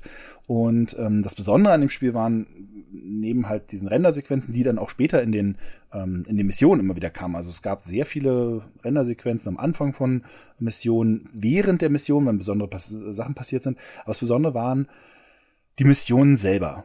Denn ich finde immer noch, dass iWar die besten Missionen eines Weltraumspiels hatte. Und das sage ich im Bewusstsein, dass es durchaus ja auch TIE Fighter gab, dass es durchaus äh, Star Trek Academy gab, also wirklich auch Spiele mit tollen Missionen, aber ich fand die von, von iWar waren irgendwie, vielleicht war es durch diesen realistischen Ansatz, die waren irgendwie die coolsten. Ich habe mich auch damals am stärksten so ein bisschen so gefühlt, als würde ich das, das äh, Babylon 5 Spiel spielen weil es auch teilweise Designähnlichkeiten gab. Die Raumstationen sahen so ein bisschen ähnlich aus. Und die Missionen fühlten sich halt, eine Mission fühlte sich immer irgendwie ein bisschen auch durch die Rendersequenzen an wie eine Folge aus einer Fernsehserie. und ähm, tatsächlich kann man das Spiel heute bei GOG noch kaufen. Und äh, bevor ich jetzt hier schnell zum Ende komme, noch Aha, mal wieder eins. Sehr gut. Ja, das kann man tatsächlich noch kaufen, aber, und jetzt kommt nämlich der Teil, äh, den ich unbedingt noch sagen muss, ähm, das Spiel, wenn man das jetzt kauft und startet, dann kann man es auch über den Glide Wrapper, äh, also hier diese 3DFX-Emulation, tatsächlich so spielen, dass das, äh, dass die Grafik, also die 3D-Grafik in 1080 ausgegeben wird. Das Dumme ist nur, das Interface wird noch in SVGA ausgegeben, ist also noch super groß und pixelig, was ein bisschen störend ist. Ähm, und das Problem ist nur, das läuft dann halt mit 60 Frames oder mit noch mehr Frames und damit kann die Engine nicht umgehen. Ähm, dann ist es immer so, dass man, man schießt seine Laserkanonen und die werden auch, die schießen auch und die erzeugen auch ein Geräusch, auch ein Einschlaggeräusch auf dem anderen Schiff. Also Geräusche gab es schon, ähm, aber die, die zählen nicht. Also man schießt, man trifft und es zählt nicht am, am Schaden am feindlichen Schiff, weil das Spiel ah. zu schnell läuft. Man muss also den Monitor dazu zwingen, äh, in 30 Frames zu laufen. Und dann mhm. geht's wiederum. Dann sind die Treffer wieder äh, dann zählen die wieder richtig. Weil ich bin, ich bin verzweifelt. Ich so, das kann man nicht sagen, kann ich über die dritte Mission nicht hinauskommen und mich da blöd schießen an den, an den Gegner. Das hat einfach nicht gezählt. Und dann bin ich irgendwann auf den Trichter gekommen und dann habe ich tatsächlich zum allerersten und zum letzten wahrscheinlich mal äh, auf GOG mich angemeldet und selber mal einen Foreneintrag gemacht und gesagt, hier, wenn ihr Probleme habt ähm, und nichts trifft, dann äh, forst euren Monitor dazu, nur 30 Frames rauszugeben. Und das war dann die Lösung dafür. Bei mir ruft das ja leider nur so faszinierend, dass alles klingt, äh, tiefen Hass und mein altes Weltraumspiel-Trauma hervor. Möglicherweise habe ich die Geschichte schon in meinem Podcast erzählt, aber ich erzähle sie nochmal, weil jeder wissen soll, wie Michael Graf mich damals gequält hat als armen, unschuldigen GameStar-Praktikanten, der so lässig nebenbei die Aufgabe bekommen hat, ich mache da so ein Video zu den wichtigsten Weltraumsimulationen. Nimm mir doch mal zu jedem davon ein paar Gameplay-Clips auf. Und ich hatte keins von diesen Dingern außer Freelancer, jeder vorgespielt. Und die sind ja alle grässlich. Alle mit ihrer kompletten Tastaturbelegung damals, die du lernen musstest, um überhaupt mal einen Abschuss zu machen. Und dann der verzweifelte Versuch in 15 von diesen monströsen Dingern, die eigentlich dafür ausgelegt waren, alle noch mit irgendwie Joystick oder was weiß ich gespielt zu werden, äh, zu versuchen, ein paar einigermaßen nicht komplett beschissene äh, Szenen aufzunehmen. Ja, der arme Praktikant sitzt da und versucht, äh, diese blöde Elite-Stationslandung hinzukriegen, die er nie davor gemacht hat, weil wer spielt auch sowas? Ich bestimmt nicht. Äh, das Einzige, was ich dann mochte von diesen ganzen grässlichen Spielen, äh, waren die von Chris Roberts, was mich nicht überrascht hat, weil Freelancer ich ja schon mochte. Das war die einzige Weltraumsimulation, die ich davor kannte und gespielt hatte. Und dann kam ich auch mit Wing Commander und so einigermaßen zurecht. Aber iWar war leider eher auf Seiten der Grässlichen, wenn ich mich recht entsinne. Ähm, wo ich äh, sehr, froh war, hinterher nie wieder was damit zu tun haben zu müssen. Und jetzt kommst du an und erzählst im Podcast davon. Ja, ich, ich kann nur sagen, gern geschehen. Ich habe ja auch einen pädagogischen Auftrag meinen Praktikanten gegenüber, beziehungsweise Ex-Praktikanten. Also da hast du mal was gelernt bei dem bin Video. Ich, bin ich damals nicht sogar krank geworden währenddessen? Ich glaube schon. Sein. Ich glaube, das, hat, das, hat, das hat, hat zusammengehangen, glaube ich. Doch. Ich würde mich heute also, krank melden, um die zu spielen, die Sache. Also. Nein, ich, ich sehe das bis heute als äh, ich bin, kann mich relativ glücklich schätzen, dass er sehr früh kam, aber bis heute als den Tiefpunkt meiner Karriere äh, im Spielejournalismus, diese unsäglichen Gameplay-Clips aufzunehmen. Und heute haben wir nicht mal mehr Praktikanten, das heißt, ich kann nicht irgendwie dieses Trauma weitergeben und meinerseits runtertreten an jemanden. Heute nimmt man halt Deswegen, halt Tipps aus dem Internet. Äh, richtig, das, ja genau. Heute sind wir fort. Wenn ich heute anfangen würde, ginge dieser Kelch komplett an mir vorbei, weil wir inzwischen schlauer sind und das anders machen. Aber damals, äh, nein, äh, Kollege Graf, das war ihm nicht gut genug. Man musste schon selber was aufnehmen. Was für ein Monster. Und deswegen trete ich das jetzt zumindest hier nochmal breit und, und verarbeite. Wir haben ja schon oft gesagt, dass dieser Podcast für uns auch ein bisschen Therapie ist. Und, und das ist mein Trauma. Heute könntest du deinen Praktikanten dann Great Battles Video aufnehmen lassen. Stimmt. Und da hätte er deutlich mehr Spaß dabei. ja, das glaubst du. ja, aber lassen. ich, ich, erinnere mich an Ivor tatsächlich noch. Ich habe das auch damals verschmäht auch diese, diese äh, realistischen Flugphysik wegen so ein bisschen, weil ich nichts verstanden habe, was da passiert am Anfang. Also wirst du ja auch in die erste Mission reingeschmissen und du, also ich habe ich hab nicht verstanden, was das Spiel von mir will, gerade so flugphysikmäßig, ja. weil ich natürlich Wing Commander gewohnt war. Und, ah, du kennst also meinen Schmerz und trotzdem hast du mich angesetzt auf dieses Ding. Nein, weil ich es nämlich Jetzt später gespielt habe irgendwann und äh, mit, äh, mit Alter und Weisheit gesegnet endlich ah. kapiert habe, dass man halt nicht ständig Fullspeed fliegen darf, weil sonst rast man halt am Gegner vorbei und ist weg. Ja? Und dann ist es super. Also wirklich ein super. Die Wing Commander Spiele sind ja auch wirklich die muss man ja einfach mal sagen, es sind ja die dümmsten Weltraumspiele. Also ja, ja, deswegen so, fand ich sie die toll. Sind, die waren immer, ich hab die, hab die auch, auch gemacht, aber die sind halt sind Spektakel, aber sie sind halt immer die dämlichsten eigentlich gewesen. Sind, was das Spiel angeht, die inhaltlich waren die eigentlich nie, die sind sehr hochgelobt, aber inhaltlich waren die nie von den Missionen her nie so toll. Das war immer sehr, sehr simpel. Mhm. Aber äh, ganz kurzes Detail noch zu, weil du gerade sagst, so am Anfang, du wusstest nicht, was zu tun ist. iWar ähm, ist tatsächlich echt, es ist schwierig zu steuern und schwierig zu kontrollieren, schwierig mitzukriegen, was da ist. Es auch, ähm, hat auch viele Schwächen einfach im Design. Also man hätte da viele Sachen besser machen können. Und es, äh, entschuldigt diesen Ausdruck, aber es fickt einen am Anfang tatsächlich äh, wirklich. Also da glaubt man echt, die wollen einen doch verarschen. Denn die erste Mission, also man muss sich wirklich mal, also es ist kein Scherz. Die erste Mission fängt an, und das schnallst du gar nicht so richtig, du bist, äh, du hast nicht dein komplettes Schiff. Du hast nur vorne das, äh, das Brückenmodul. Also was, das kann man an andere Schiffe andocken. und dieses kleine Brückenmodul, ähm, wenn die Mission startet, das fliegt auch nicht frei im, im All rum. Also man fragt sich, hey, warum, was ist denn da jetzt los? Ähm, das ist angedockt an einen Schlepper. Und dann fliegt man erstmal zwei Minuten lang durch die Gegend und wundert sich, warum reagiert denn hier nichts auf was ich drücke? Äh, es funktioniert hier nichts.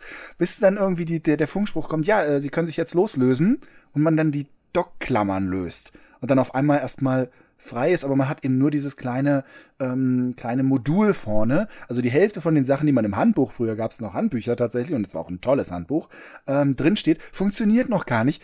Natürlich, weil einem einfach die Hälfte vom Raumschiff fehlt. Also, es ist wirklich so, wie, also was ist das denn für ein Anfang? Ja, das ist die genau. totale genau. Verarsche. Ich sag's doch, diese Spiele sind Monster. Wer das ist der Wahnsinn. sowas? Also Wer macht sowas? Für eine erste Mission, das ist der Hammer. Du fliegst in ein Mietenfeld und musst da dein altes Raumschiff quasi, äh, ja, ein altes Raumschiff bergen, an das du dann andockst. Also eigentlich Wahnsinn, dass irgendjemand über die erste Mission hinausgekommen ist. Grässlich. Absoluter Irrsinn. Dann äh, komme ich auch mal zu, zu meinem dritten Spiel. Bei mir ist es ähnlich wie bei dir, Fritz, das wohl am wenigsten obskure und beste von denen. Es ist, glaube ich, inzwischen gar nicht mehr so obskur. Äh, viele Leute kennen es inzwischen. Aber damals hat es jeder verschmäht. Ich auch. Und das war Battle Realms. Ja. Das kam damals nämlich gleichzeitig mit Empire Earth raus. Und damit war es komplett am Ende. Es war auch ein Echtzeitstrategiespiel, hatte so ein Asia-Setting, was schon mal weniger Mainstream war als Empire Earth. Das halt so ein bisschen das das neue große Age of Empires war, diesmal mit allen Epochen der Weltgeschichte. Äh, das Traurige daran ist, heutzutage kann mir Empire Earth komplett gestohlen bleiben. Ich hatte nie wieder irgendwie Lust, das nochmal zu spielen, ähm, weil ich fand dann letztlich so toll war es dann am Ende gar nicht. Also damals mochte ich es, aber ich brauche es jetzt heute nicht mehr. Aber Battle Realms, das ich erst viel später, ich glaube, es war sogar auf einer GameStar-CD dann, äh, mal gespielt habe, hat mich so begeistert mit, mit all seinen cleveren Mechaniken, die es, es hat so viel anders gemacht als klassische Echtzeitstrategie. Äh, zum Beispiel, das, das Ressourcensystem war so clever. Du hattest eigentlich nur Reis und Wasser, was erstmal total bescheuert klingt, aber das hat dann alles witzig miteinander interagiert, weil du konntest deinen Bauern befehlen, Wasser zu holen, um die Reisfelder zu gießen, dann wächst der schneller. Oder du, äh, es gibt Pferde in der Wildnis, die du fangen kannst. Und dann kannst du auch entscheiden, gibst du die deinen Truppen zum Reiten? Fast jede Einheit, es gibt keine speziellen berittenen Einheiten, fast jede Einheit kann ein Pferd reiten und damit zu einem Reiter werden. Oder gibst du dir deinen Bauern als Packpferde, damit sie mehr Ressourcen tragen können? Oder wenn du der Wolfsklan bist, verfütterst du sie an deine Wölfe, um deinen Truppen dann Wölfe mitzugeben.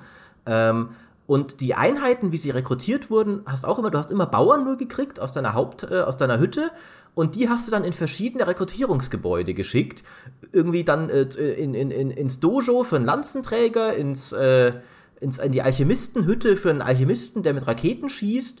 Und dann konntest du die auch wieder weiterschicken. Und dann, wenn du was kombiniert hast, äh, kam dann zum Beispiel, ich weiß nicht, ich glaube, äh, Bogenschütze plus äh, beim äh, dem Musketenschütze plus äh, Armbrustschütze beim Schlangenclan, wenn du einen in beiden Gebäuden ausgebildet hast, wurde er zum Kanonier, was richtig Sinn ergeben hat.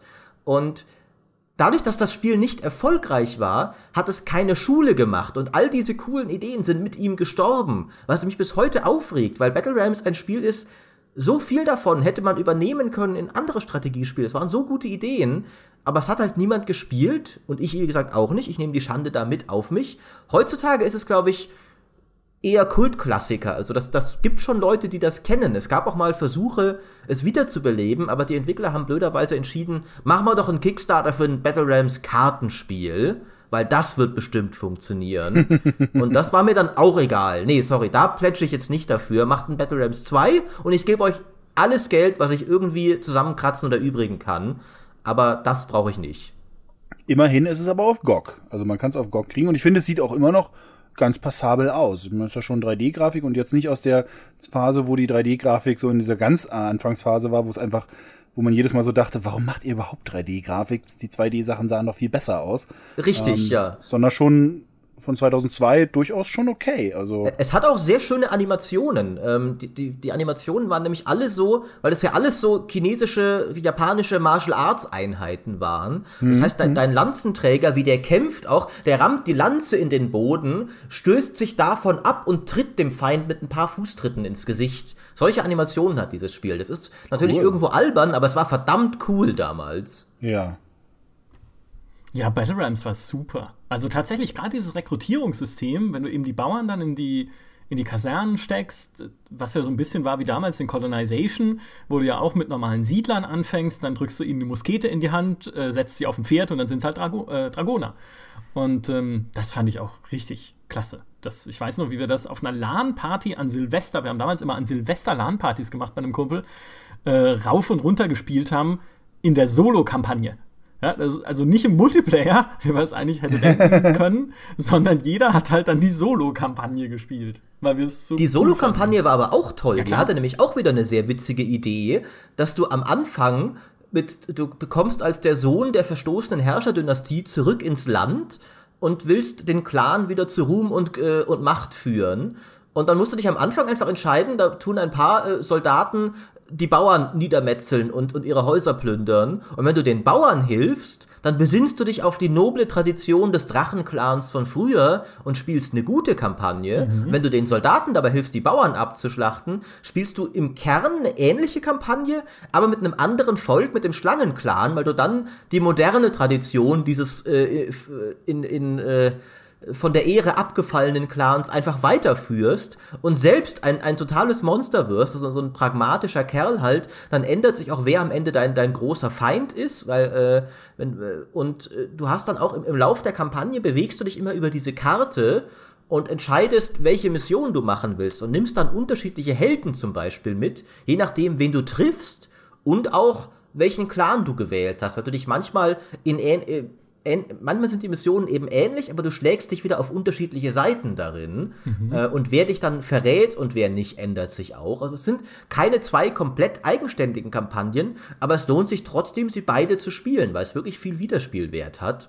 Und leider ist das Spiel wirklich, also ihm ist nie der Erfolg zuteil geworden, den es verdient gehabt hätte, bis heute auch nicht. Es gab mal die Entwickler haben mal angekündigt, eine Steam-Version von Battle Rams machen zu wollen, die anscheinend auch zumindest ein paar Verbesserungen haben sollte gegenüber dem Original von damals. Während GOG ist so ein bisschen, das ist noch die alte Version, ist halt zwar 3D, aber ich glaube, es geht irgendwie nur bis 1420, 1024 äh, mal 768 Auflösung hoch oder sowas. Mhm. Aber diese Steam-Version, die für dies anscheinend auch irgendwer hat die schon in der Beta mal gespielt, aber die ist seit zwei Jahren, ist das eine Seite, die es auf Steam gibt, da hat sich nichts mehr getan. Ähm, und der, das war immer noch der gleiche Typ, der Ed Del Castillo, der ja einer der Erfinder von Command Conquer war. Also da steckt wirklich auch jemand dahinter. Ähm, und das, das Studio damals, ähm, Liquid, hat dann auch, äh, ist auf Abwege gegangen danach. Die haben dann noch ein paar andere Spiele gemacht, die nicht mehr ganz so toll waren. Dragon Shard zum Beispiel. Äh, die waren auch nette Strategiespiele, aber nicht mehr, hatten nicht mehr so diesen Funken des Genius von Battle Realms. Und ich glaube, irgendwann haben die dann sogar Sachen gemacht wie ein Desperate Housewives Spiel oder sowas. Also richtig, äh, richtig traurig. Und ich glaube, das Studio gibt's sogar noch. Aber man hat nicht mehr viel von ihnen gehört. Aber die haben irgendwie immer noch Ambitionen, irgendwie mal Battle Realms wiederzubeleben. Sie haben sich nur einfach unglaublich blöd dabei angestellt bislang. Und das nervt mich, weil allein schon eine, eine, eine leicht aufgebesserte HD-Version von dem Spiel. Hätte ich so Lust drauf, weil spielerisch ist das immer noch großartig. Wie der Fritz sagt, es sieht auch nicht komplett doof aus. Es ist ähnlich gealtert wie im Grunde Warcraft 3, finde ich, kann man sagen, von, von der Grafik her. Ein bisschen mhm. schlechter, mhm. aber äh, halt auch so ein bisschen zeitlos. Wenn das einfach mal nur in 1080p wieder laufen würde und das Interface bisschen daran angepasst werden würde, das wäre so super. Also ich habe die Hoffnung noch nicht aufgegeben. Äh, ich bin ganz bei dir. Also das wäre wirklich auch was, was ich vielleicht nicht unbedingt kickstarten würde, aber wo ich die Daumen drücken würde, wenn es kickstartet wird. so ungefähr. Immerhin, immerhin. Ja, das ist mehr, mehr kann man von mir nicht erwarten. Ähm, nee, das stimmt. Ich kann es mit meinem letzten Kandidaten relativ kurz machen. Das ist nämlich mehr oder weniger die Antithese zu Emperor of the Fading Suns. Äh, zumindest was Komplexität angeht. Nämlich Strategic Command. Das ist der erste Teil einer dreiteiligen Serie von 2002, ist auch ein Rundenstrategiespiel, im Zweiten Weltkrieg allerdings. Und das Ding an dieser Serie ist, dass die von Teil zu Teil komplexer geworden ist und damit, für mich persönlich, uninteressanter. Weil wenn ich ein komplexes Weltkriegsstrategiespiel haben will, dann spiele ich eigentlich bevorzugt Hearts of Iron drei oder vier, je nachdem, haben beide ihre Schwächen. Aber eigentlich sind das die Spiele, die ich, die ich anpacke, wenn ich irgendwas richtig komplex haben will. Strategic Command, das erste, war vor allem deshalb so super, weil es so elegant und simpel war. Du hast eine ganz simple Hexfeldkarte nur von Europa, auf der du dann deine Truppen rekrutierst und verschiebst. Es gibt nur eine Ressource, die heißt Prestigepunkte, was auch immer das ist. Ja, aber du kriegst sie halt, wenn du irgendwie Länder eroberst. Es gibt eine ganz rudimentäre Diplomatie, nur mit Kriegserklärungen. Es gibt ein ganz simples Einheitensystem, das halt Infanterie, Panzer, Flugzeuge, Bomber, sowas. Also nichts nix großartig irgendwie taktisch, auch variantenreiches. Fallschirmjäger oder so gibt's nicht. Du hast, musst, kannst dich nur auf die Grundtaktiken konzentrieren, aber du kannst halt dadurch aus dem Spiel unglaublich viel Varianz rauskitzeln, indem du einfach so ein bisschen alternative Geschichtsszenarien ausprobierst. Was wäre denn irgendwie gewesen, wenn, keine Ahnung, Spanien 1939 den Alliierten beigetreten wäre? Oder was wäre denn gewesen, wenn irgendwie Deutschland den Krieg halt einfach mal nicht angefangen hätte? Oder wenn, wie auch immer, ja? Also, solche Sachen konntest du sehr simpel durchspielen. Es war sehr zugänglich. Und ich fand es immer niedlich, dass wenn man Einheiten zieht auf feindliches Territorium, sich die Grenze mit verschiebt. Also du, du nimmst sozusagen deine Landesgrenze mit, wenn du irgendwie in den Krieg ziehst. Das ist alles nicht spektakulär, aber ich habe das wochenlang gespielt, nachdem ich es irgendwie im äh, örtlichen Gemischtwarenladen für, keine Ahnung, 10 Mark oder sowas, damals gab es schon Euro? Damals vielleicht 10 Euro? 2002? Doch, ja, doch. Ähm, also auf jeden Fall nicht für viel Geld irgendwie äh, erstanden hatte. Und das hat mich einfach so begeistert. Und ich habe auch danach oder jetzt auch zur Vorbereitung für den Podcast ein bisschen Testberichte recherchiert und es gab tatsächlich Magazine, vor allem in den USA, GameSpy zum Beispiel oder auch PC Gamer, die dem Spiel hohe 80er und 90er Wertungen gegeben haben, einfach weil es diese, diese simple Eleganz hat. Soweit würde ich jetzt nicht gehen, würde sagen, die 70, die damals eine GameStar drunter geschrieben hat, das passt schon. Ja? Also das ist, das ist schon sehr, äh, sehr nett. Ähm, aber ich mochte es einfach für dieses Klare. Das ist ein bisschen, was ich auch immer gerne gespielt habe, waren Weltkriegsszenarien oder überhaupt äh, so historische Szenarien in eben einem Civilization 2 zum Beispiel, was jetzt auch nicht übermäßig komplex war von der Spielmechanik her, also wie, wie das Bären-Szenario, nur mit, nur mit Weltkrieg halt quasi. Oder ähm, auch in ähm, Empire damals, das, dieses alte urglobale Strategiespiel, was ja auch keine super komplexe Spielmechanik hatte, aber ein gutes Schere-Stein-Papiersystem mit den Einheiten hat es halt auch U-Boote und Panzer und Infanteristen und Flugzeuge, die halt sich dann immer so gegenseitig ihre Stärken und Schwächen hatten in den Kämpfen. Und so war das eben in dem Fall auch. Und nee, das ist nichts Großartiges, das ist nichts wirklich Besonderes, aber es ist wirklich eins der Spiele, die ich lange und gerne gespielt habe. Das können wir tatsächlich wunderbar kurz halten, weil zu dem habe ich absolut nichts zu sagen, nie davon gehört. Klingt ganz nett, aber. Äh, ist lustig, dass du sagst, weil wir nehmen morgen ein Video auf, die 15 besten Weltkriegsrundenstrategiespiele aller Zeiten und du musst die Aufnahmen machen. ich bin morgen in London, das heißt, du kannst mir gar nichts, Micha. Such dir einen anderen Deppen. Oh, sehr, sehr schade. Ich, mer ich merke, dass ich morgen, glaube ich, krank werde. Also ja. auf alle Fälle. da, da, da, meldet sich der, der, der Videoteam-Mensch natürlich sofort geflissentlich ab. Sehr schlau. Bei Globalstrategiespielen melde ich mich sofort ab. da, bin ich, da bin ich einfach raus. Das hat mich nie gereizt. Da. Lassen wir es Alex aufnehmen, der ist doch bestimmt sofort dabei. Das ja, glaube ich. Nein, für Alex ist es zu simpel. Für, das ja, das, hallo, das stimmt, also, stimmt. Ich meine, die einzige Zahl, die es in dem Spiel gibt, ist ein Angriffswert. Das ist ja nix. Ja, das, das, das ist stimmt, ja Vorschule. Das, stimmt. Das, das, das hat Alex wahrscheinlich äh, vorm Kindergarten gespielt, sowas. Wenn überhaupt. Vermutlich. Also, das, nee, nee, nee. Das ist, also, wie gesagt, das ist halt wirklich die Antithese zu allem, was irgendwie komplex ist, aber simple Eleganz ist ja auch manchmal was Schönes. So wie auch beim GameStar Podcast. Wir haben ein bisschen überzogen diesmal, aber es war eine echt spannende und schöne Folge. Hat großen Spaß gemacht, euch zuzuhören mit euren. Es wird ja auch nicht die letzte zu diesem Thema Nein. bleiben. Äh, wir, äh, denn wie manche vielleicht gemerkt haben, hat äh, der werte Kollege Haller dieses Mal gefehlt. Der hat auch schon Interesse angemeldet, dass er auf jeden Fall auch, der ist leider gerade krank, äh, aber der hat gewiss auch viele obskure Spiele. Äh, ich bin sicher, sie sind auch besser als Michas komische Dinger ja. da, die er da aus dem Hut gezogen hat. Wenn auch vielleicht nicht so bizarre wie die von Fritz. Ähm, und ich bin auch dafür, dass wir den Alex vielleicht mal äh, irgendwann demnächst äh, einladen. Ich bin sicher, der hätte bestimmt bei obskuren Spielen auch schon viel zu erzählen und auch ansonsten sehr viel. Ähm, wie gesagt, ich muss da vorne noch ein bisschen, bisschen äh, Sachen anlesen, damit ich ein wenig weniger noobig wirke neben ihm. Eine, na, also eine nächste Folge wird es definitiv geben. Vielleicht kann ich dann auch von einem anderen Spiel erzählen, was ich mir noch rausgesucht hatte für äh, heute das aber, wo ich nicht genau wusste, wie ich davon erzählen kann, weil es nämlich wahlweise beschlagnahmt ist in der internationalen Version oder indiziert vielleicht in der deutschen. Die Quellen widersprechen sich ein bisschen, aber ich, ich werde von einem Spiel erzählen, dessen Namen ich nicht nenne und bei dem ich nicht zu sehr ins Detail gehen kann. Äh, oder vielleicht doch, schauen wir mal. Aber das ist so mein kleiner Teaser für Folge 2. Da wird es dann richtig fies.